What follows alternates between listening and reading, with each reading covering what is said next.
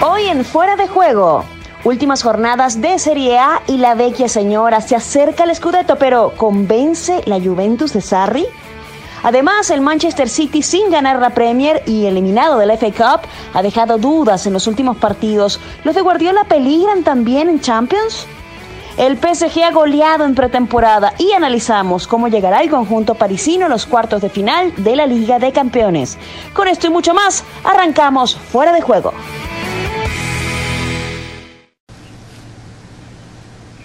Bienvenidos, yo soy Caro Padrón y esto es Fuera de Juego. A ver, a ver, ha pasado mucho el día de hoy, un partidazo, el de Atalanta que pues sigue avanzando, un partidazo muy curioso y ya los Atalanta ragazzi, Andrés Agulla y Ricky Ortiz, aprovecho para saludarlos, nos van a contar un poquito en un duelo en el que hasta Gasperini eh, salió expulsado. Richard Méndez también nos acompaña el día de hoy, así que esta, esta formación es goleadora como el Atalanta, pero bueno, no es una combinación tampoco colombiana. Eh, vamos a hablar un poquito también de la Serie A, si están las posiciones. Atalanta ahí se instala en ese segundo lugar. Ya no le alcanza para el campeonato, pero bueno, hay que esperar entonces lo que haga todavía el conjunto del Inter, que recuerde tendrá partido el día de mañana. Hay que hablar entonces de este equipo que llega a romper una marca que estaba desde la 58-59 en manos de la Fiore. Andrés, esta versión en donde hoy vimos a un Muriel que venía lesionado, había tenido un accidente doméstico, lo vimos ahí con su bandana, entra de cambio y termina dándole la victoria al conjunto de Gasperini. Sí, ¿qué tal, Caro? ¿Cómo te va? Un saludo para todos. Bueno, el Atalanta todavía no está matemáticamente fuera de la carrera, pero ya todos sabemos que el título será de la Juve. Yo creo que, a ver, tengo algunas críticas para Gasperini. Por un lado, a mí me gusta mucho cómo juega el Atalanta y sigue jugando un fútbol en el cual tiene sus ideas muy claras. Por otro, me parece que Gasperini se está equivocando en administración de minutos, en la administración de plantel, está cargando de muchos minutos a su equipo titular. Hoy era un partido, me parece, para darle descanso a muchos de sus titulares. El viernes juega contra el Milan, un partido que es, que es más importante. Ya antes del partido de hoy estaba clasificado para Champions matemáticamente para la próxima temporada. Y creo que en el partido se le nota que, más allá de ser un equipo bien trabajado, que tiene ideas claras, que sabe por dónde buscar, es un equipo que físicamente está muerto, que, está muy cansado, que le ha costado esto de jugar cada 3, 4 días con 30, 35 grados de calor y que llega un momento decisivo en la temporada donde Gasperini tiene que ser inteligente para ver cómo plantear y cómo administrar sus jugadores, porque su sistema de juego es de correr y de correr mucho. Así es. Y hoy se ha colado también, bueno, estos días, Ricky, el tema de la noticia de Dubán Zapata hablando de esa combinación histórica colombiana, de esos 95 goles, ese récord. Pero se dice que Dubán tiene opción de ir a la Juventus. A ver, esto va a quedar como una estrella fugaz porque Atalanta viene haciéndolo bien desde hace, un par de años, pero da la impresión de que de pronto vemos un Leicester City, que de pronto sale un Leipzig, que de pronto sale equipos que hacen la diferencia y que pues tienen que desprenderse de sus figuras y que económicamente al final no terminan haciendo pelea en los campeonatos para los grandes equipos. Sí, a ver, ¿qué tal? Hola, un abrazo a todos. Yo creo que este Atalanta es un equipo eh, sin superestrellas, que no ganan eh, salarios multimillonarios, jugadores que están muy conformes y muy contentos con lo que están haciendo, clasifican a Champions Caro por segundo año consecutivo. Eh, a eso hay que sumarle que ahora tienen su propio estadio, lo están terminando, van a tener otros ingresos. No necesita vender. Eh, va a vender si alguien viene y ponen lo que, lo que ellos quieren, pero me parece que están armando un equipo para seguir compitiendo por los próximos años. Eh, no, no, no, no, veo que se vaya ninguno a no ser un Gossens o un, un Malinowski que está jugando bien y que puede llegar a tener lugar en otro equipo que es suplente acá. Pero al margen de todo eso, este equipo está muy bien, eh, está muy sólido y hay que ver qué es lo que pasa en Champions. Porque este sigue siendo el equipo sorpresa cenicienta de Champions. Le puede ganar a cualquiera, puede perder con cualquiera, pero puede eliminar a cualquiera. Y todo depende de lo que pase en esa competencia. Así que eh, lo que han hecho es remarcable, eh, pero no es el primer año. Llaman dos o tres años que vienen subiendo y vienen mejorando. A propósito de Dubán Caro, perdón, hoy hablé con alguien del entorno del jugador y me dicen, una, está muy tranquilo y muy contento en, Atalanta, ha encontrado su lugar para vivir en Bérgamo. Dos, no entendemos el mundo del fútbol porque la realidad es que al día de hoy no tenemos ninguna oferta concreta por Dubán Zapata. Así que hoy, más allá de la intención de la Juve, del título de Tuto Sport y de algún otro rumor, no hay ningún acercamiento oficial y concreto ni ninguna oferta por Dubán Zapata. Eso sería una muy buena noticia. Eh, Richard, esta temporada el Atalanta, lo decía Ricky, ha sido la sorpresa en la Champions, lo ha hecho muy bien, ha marcado récord, es un equipo goleador, no depende de una gran figura y, esa contraparte, y, lo, voy a poner en el contraste con la Juventus, ha opacado eh, o ha mm, ah, maximizado quizás las falencias de la Juve porque vemos un equipo que no tiene el mismo presupuesto brillando y vemos a una Juve de Sarri que va a ganar el Scudetto seguramente, pero creo que deja más dudas que, mm, convicciones en cuanto a lo que ha hecho en la temporada. Sí, definitivamente, claro, es el, otro lado de la, de la moneda. Cuando encuentras un equipo como Atalanta con un presupuesto muy inferior, un equipo que en su colectivo muestra un fútbol totalmente de vértigo permanente, un equipo que se acostumbró a defenderse con la pelota en los pies, es decir, ofendiendo de manera permanente al rival.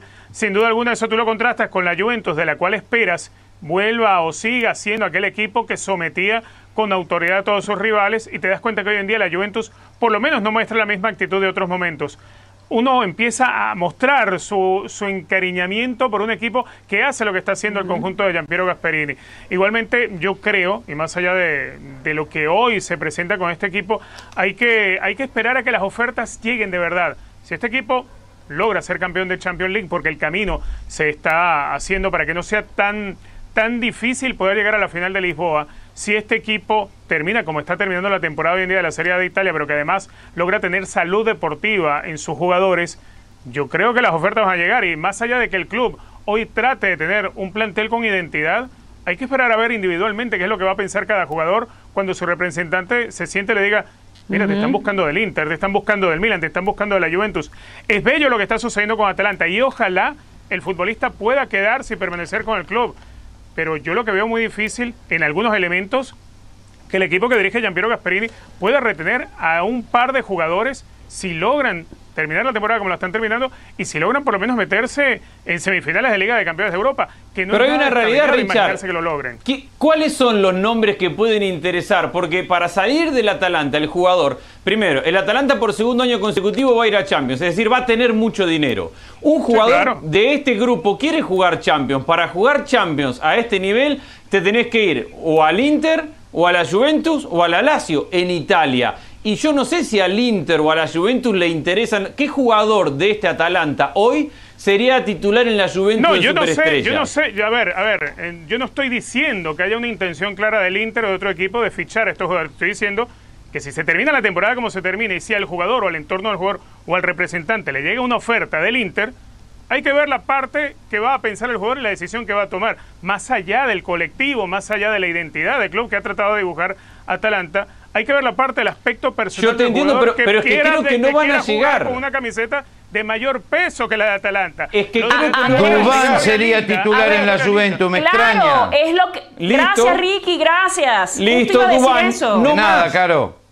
A ver, Ricky, pero por ejemplo, a un Dubán Zapata que Andrés dice, bueno, no hay una oferta formal, pero llega la Juve y saca 30 millones y los pone y Dubán Zapata se va a pensar ir a un equipo más grande, porque es un reto personal y dirá, bueno, después de hacer 17 de acuerdo, goles me Dubán, ¿quién más? Nómbreme otro que sea importante de lateral para derecho. pero, pero, que puedan recibir un gran salario y una gran oferta en Europa. ¿Cuántos?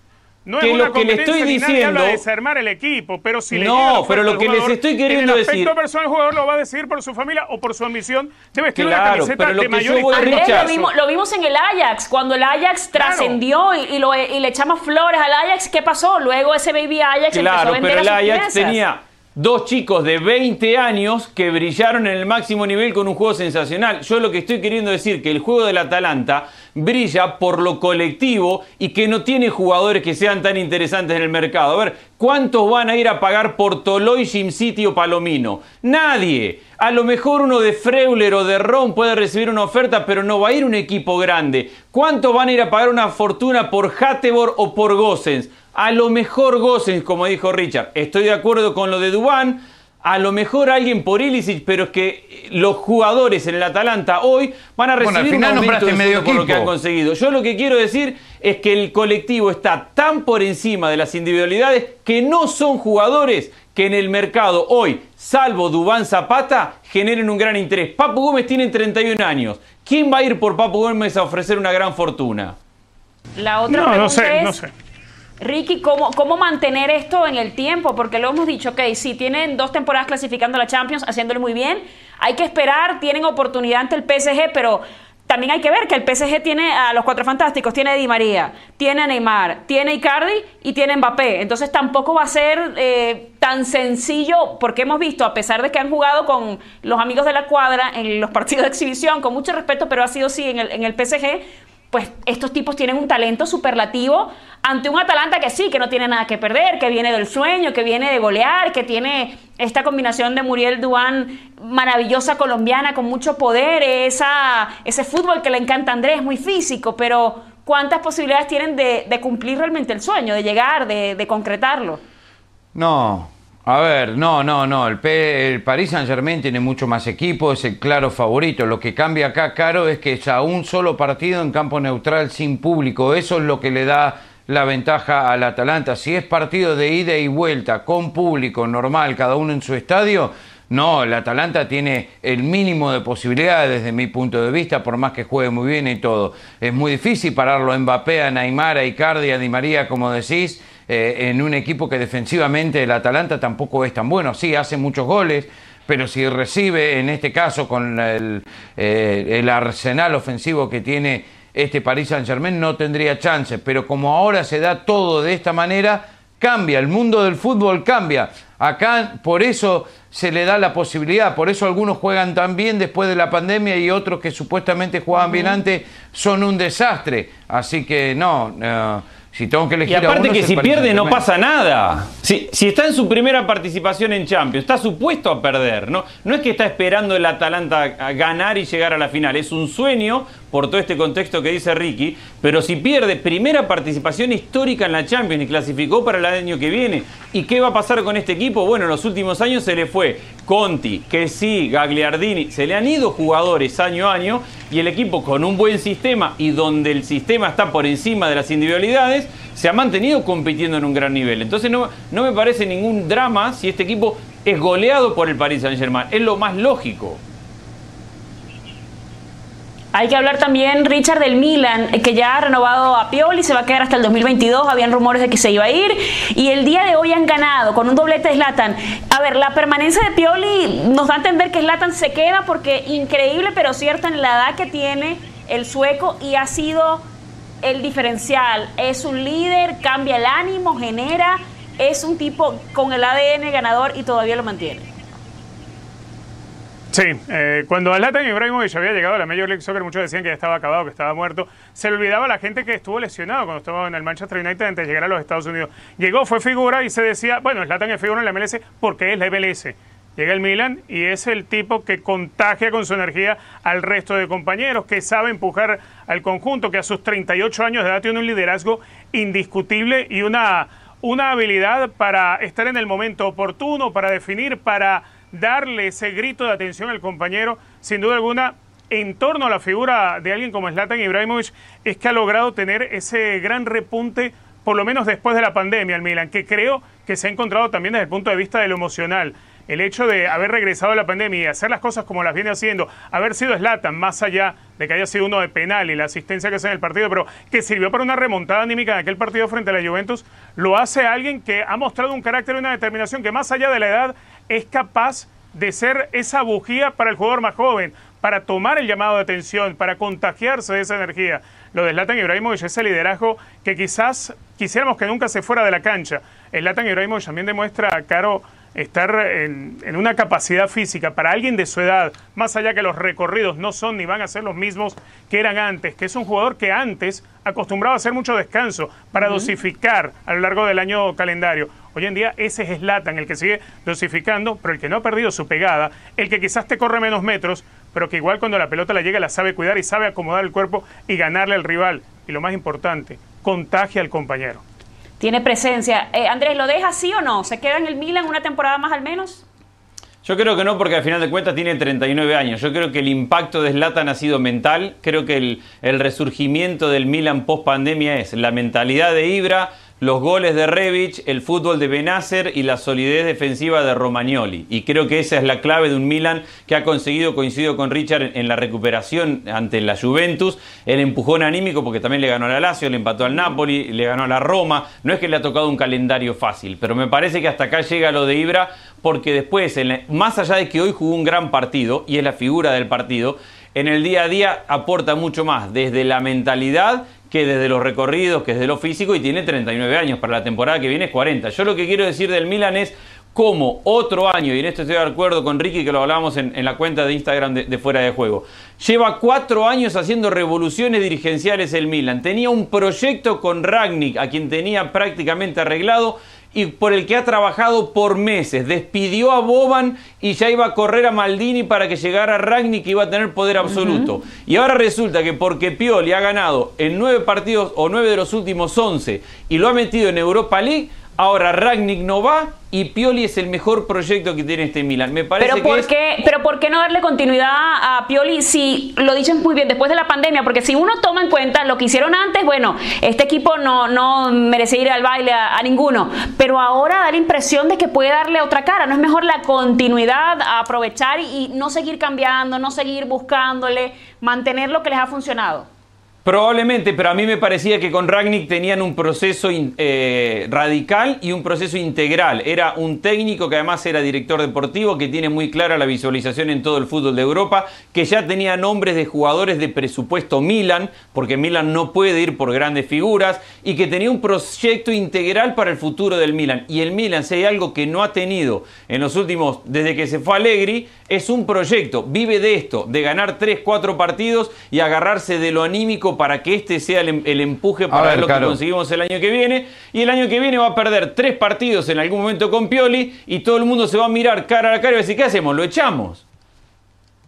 y va a ser demasiado tarde como ha pasado en otras ligas. Eh, hay que hablar también del conjunto del Manchester City, Ricky, el, la distancia de, de, partidos que vimos en esa eliminación del FA Cup a lo que pasó ante el Watford a ver, ¿cuál es la realidad en este momento del conjunto del City? Porque antes de la pandemia uno decía, a ver, hace mejor fútbol que el Real Madrid, viene como favorito para cerrar la llave, para eliminar el conjunto merengue, pero ahora da la impresión de que cambia un poquito la, tendencia, de que el Madrid no está tan muerto y que el City no es tan favorito. Sigo con mi teoría que el Real Madrid tiene menos del 1% de probabilidades de eliminar al, al City. No, no, no sé, Caro, qué me estás diciendo. No, no, no, no entiendo a cualquier persona del mundo que me diga que el Real Madrid puede eliminar al City. Jugando en Inglaterra, sin Sergio Ramos, que es lo mejor que tiene el Real Madrid lejos porque lo expulsaron. Juega horrible el Real Madrid. Ganó todos los partidos por penal 1 a 0. Ricky, termina ganando. Pero eso no va a suceder en Champions y eso no va a suceder con el City que le va a llenar la canasta. Olvídate del Real Madrid en Champions. Basta del Real Madrid en Champions. No juega nada el Real Madrid. Lo mejor que tiene es Zidane el técnico. Número uno. Qué miedo número le dos, Madrid en la Champions, ¿no? Qué miedo le Número dos. Qué miedo le Richard, me alegro que estés de vuelta, pero ¿sabes qué? No has cambiado nada, porque hace un ratito dijiste que Ibra estaba terminado y no sé qué estás mirando, qué fútbol estás mirando. Estabas en la baticueva, no sé dónde. ¿Cómo que está terminado Ibra? Y otra cosa, otra cosa, Andrés y Ricardo Push, Ricardito Push, decían cuando les dije que la mejor contratación en invierno era Ibra, se me rieron en la cara. Y ahora hablando de subirse de tren, se sube al tren de Ibra. Volvemos al City. El City es el gran candidato junto al Bayern a ganar la Champions. ¿No ven eso? No es problema mío. El City es el gran candidato a ganar la Champions. ¿Qué Real Madrid ni Real Madrid? ¿Qué Real Madrid? El mismo, el mismo Menos que del 1% de probabilidades tiene el Real Madrid. Menos del 1%. Anda, bueno, dedícate a la estadística, anda, quítale el trabajo a Mr. Chip y ya está. Dedícate a la estadística, el cálculo de A Cancún, Mr. Chip, no lo necesito para esto. Y un buen partido le puede salir bien el Madrid y le puede salir un mal partido al City, más allá de todo lo que tenga Pep Guardiola, más allá de que pueda tener con qué sustituir al Kun Agüero y lo que sea, y todo el potencial que tiene el City. Yo también veo al City favorito, pero tampoco me vamos a decir, no vamos a mentir que, que, el 1%. Estamos hablando de un equipo que tiene que tiene menos del 1% dije. menos del 1%. Tiene pedigrí europeo el Real Madrid mucho más. Ricky, que no se presente entonces el Madrid, ¿para qué ¿Con cuánto No, porque tiene? va a cobrar. 0.5. Y si Ojalá te hagan cobra, caso, no te Caro. Ojalá te Si no hagan que caso, una Caro. multa. A ver, yo creo que eh, de lo- del fútbol que vimos desde que regresó el deporte tras la pandemia, el City ha sido de los que mejor ha jugado. Pero en el único partido que jugó por algo importante, lo perdió. Porque todos los demás partidos son para mantenerse en el segundo lugar en una Premier League que ya tenía perdida, donde no tenía chance de quedarse sin ese segundo lugar y no tenía chance de ser campeón. Y el único partido importante que jugó, que fue la semifinal de la, de la FA Cup, lo perdió y quedó eliminado. Yo Sí, le ganó Sergio 4 a Ramos, 0 no al Liverpool, Madrid- mirá. Sí, 4 a pero 0 al Liverpool, campeón, eso no Ricky, significa semana- nada. Toda la semana tomando cerveza Liverpool y fue a jugar ese partido, no podía ni, ni, No ni querían correr. 4 a 0, Venía de veo el resultado. Primera vez campeón de la Premier League, una semana de fiesta y a vos te parece relevante ese partido. Pero bueno, a mí no. Sí, a mí me parece que estaban sí. de vacaciones los jugadores de Liverpool en ese partido. Digo que coincido con Ricky que el Real Claro, lo Madrid que te tiene conviene, muy pocas dale. posibilidades. Yo creo que tiene más que el menos del 1%, pero sin la personalidad de Sergio Ramos, con el fútbol del City, el City debería avanzar. Y me parece que es una prueba para Guardiola de ser un poco más inteligente de años anteriores con el Bayern, donde ha priorizado el estilo por encima del resultado y del momento, y se tiene que dar cuenta que de esa forma se ha quedado eliminado y que tiene que jugar sabiendo que está ganando 2 a 1. Bueno, Andrés, pero lo contratan siempre por el estilo, porque en el Barcelona me acuerdo de aquella semifinal Sí. ante el Chelsea que le fue fiel a su estilo y terminaron matándolo porque no tenían a alguien de fuera del área que terminara Sí. metiéndola. Y Roberto Di No, no. Mateo, bueno, ya sabemos que el Chelsea El estilo es sumamente importante, pero que no te lleve a cometer errores como los cometió contra el- con el Bayern, siendo dominante y quedando eliminado por cometer el error de siempre querer ir por más y jugar un fútbol mega, hiper, recontra, súper ofensivo, que al final de cuentas hay veces que te deja expuesto. Podés respetar tu estilo y tener ciertos recaudos en un partido, no está mal. Sí, tener opciones, eso me gusta porque siento que si te casas demasiado con la tuya, no te adaptas a- al partido. Ahora, hay que hablar también del PSG, ha tenido ciertos partidos amistosos, uno con unos nueve goles, otro con unos seis. Eh, ahí estaba justamente ese partido ante el Celtic. Hemos visto goles de Mbappé, asistencias de Neymar, una jugada maravillosa con tres toques. Eh, a ver, Richard, cu- cu- ¿cuán real es esto que estamos viendo del PSG? Porque, bueno, lo decíamos, a ver, estos rivales, algunos impronunciables, tampoco son una medida de, mm, de termómetro para saber lo que vamos a ver justamente ante el Atalanta. Sí, definitivamente lo que está haciendo el Paris Saint Germain es una pretemporada. Y en pretemporada recordemos, por ejemplo, el Atlético de Madrid le metió 10 a 3 al Real Madrid. Hoy en día el campeón de liga es el Real Madrid. Eh, eh, lo que está haciendo el Paris Saint Germain es prácticamente tratar de recuperar algo de ritmo, recuperar jugadores que venían con algunas molestias, ese ritmo que es tan útil para enfrentar una serie de Liga de Campeones de Europa donde su rival se ha mantenido en competencia, se ha mantenido en competencia con altísima exigencia. Lo de hoy no hay que verlo por la cantidad de goles que sea capaz de meterle al Celtic, hay que verlo por la cantidad de minutos ganados, de rendimiento, de, de terminar esta etapa con jugadores recuperados más que lastimados es poder aprovechar el hecho de tener en salud deportiva a hombres como Mbappé, como Neymar, como Di María, jugadores como Icardi que te puedan rendir, que te puedan llegar a esta serie que le va a tocar de la Liga de Campeones de Europa en óptimas condiciones. Es lo que le tocaba hacer al Paris Saint Germain porque el campeonato francés se paró porque no había otra cosa más que trabajar desde casa montado en una bicicleta. Hoy en día, por lo menos el Paris Saint Germain, si no hay competencia en Francia, tratan de hacer esa mini pretemporada que creo que va a ser muy útil para esa serie ante, ante el Atalanta de Bérgamo. De todos modos, lo importante es que ya se empezó a hacer. Yo no miro por los goles que sean capaces de hacer, ni por la triangulación que puede hacer Neymar con Mbappé e Icardi. Yo lo miro por lo que tienen ellos que recuperar en cuanto a ritmo. Hasta ahí me parece muy bien. Ahí vemos lo- los nombres también, lo que hablábamos, ¿no? De los esos cuatro fantásticos, incluyendo también los que mencionaste, Di María. Ricky, como me gustó mucho el tema de los porcentajes que estás dando, ¿cómo, cómo se mueve eh, el tema de los porcentajes? Vamos a hacer un, ¿cómo es? Un Ricky ESPN Football Index. ¿Cómo sería tu Muy bien. porcentaje?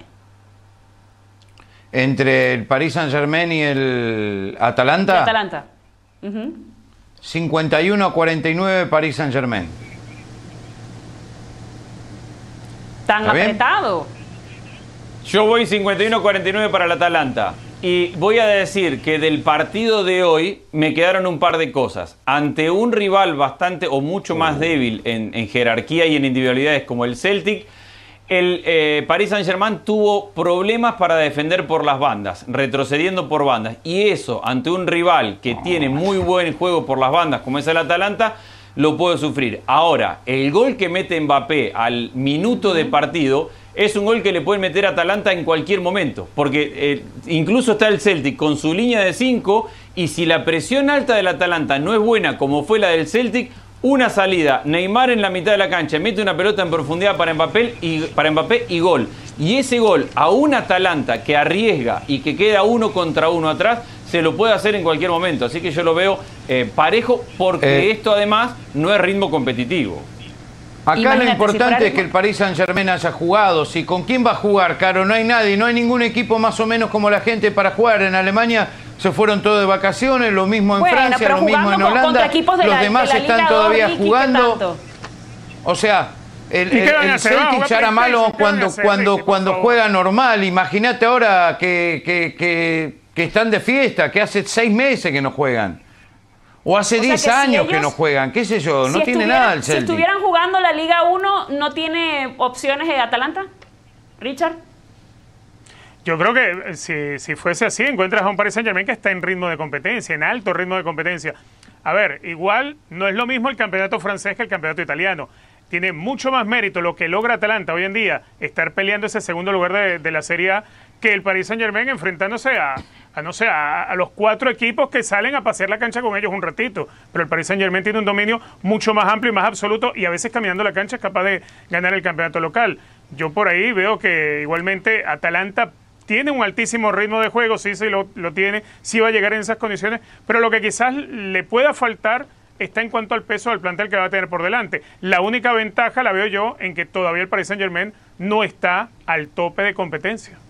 Yo te respondo, Caro, con el Paris Saint Germain en plena competencia, el Atalanta no tiene chance de ganarle, pero no está en plena competencia juegan a un solo partido, sin público. El Paris Saint-Germain tiene solamente dos partidos de verdad antes de jugar contra el Atalanta. Gasperini tiene que ser más inteligente a la hora de administrar los minutos de sus jugadores y cómo van a llegar, porque si no, vamos a tener un equipo sin ritmo competitivo, habiendo disputado solamente dos partidos de verdad en los últimos cuatro o cinco meses, como dice Ricky, contra otro que va a haber jugado tanto cada tres días con 30, 32, 33 grados de calor que va a llegar fundido para ese partido. Entonces, por un lado, hay un equipo tratando de ver cómo tiene ritmo competitivo y cómo llega eh, a, ese partido, y hay otro que si no se administra va a llegar totalmente fundido después de lo que hemos visto.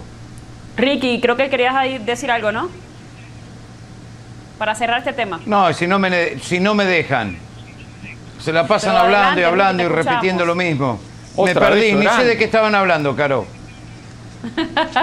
Bueno, entonces vamos a avanzar hablando de la MLS. Eh, la MLS is back o MLS is back, hablando un poquito de lo que ha sucedido. Richard, ¿cuál es el panorama? Porque mucho ha sorprendido la situación particular del Galaxy, eh, que pierde al Chicharito, que es su referente, su jugador franquicia, y que necesita golear por una cantidad grosera al Houston Dynamo para meterse en la pelea, prender unos velones, sumar otra combinación para que le dé, para pasar como un mejor tercero además.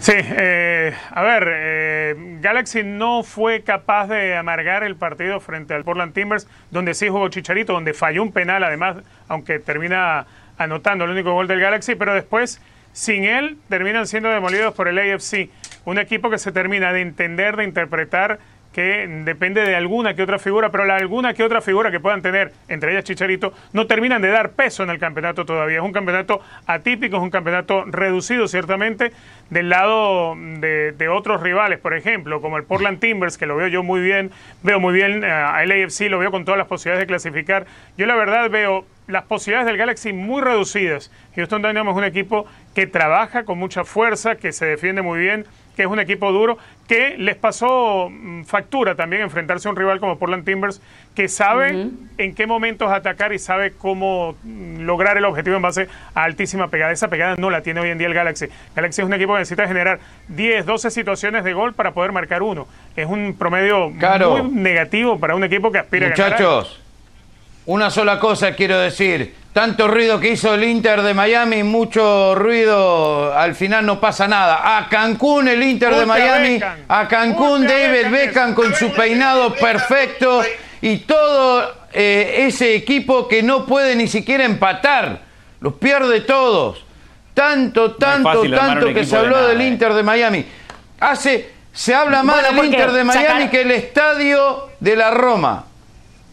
Sacaron la chequera, Ricky, estaba David Beckham y cuando aparece David Beckham y mueve su varita de la mercadotecnia, El Spice cosas Boy a Cancún. maravillosas suceden, pero no gana, pero no gana. Gracias, esto fue Fuera de Juego, hasta la próxima, chao, chao.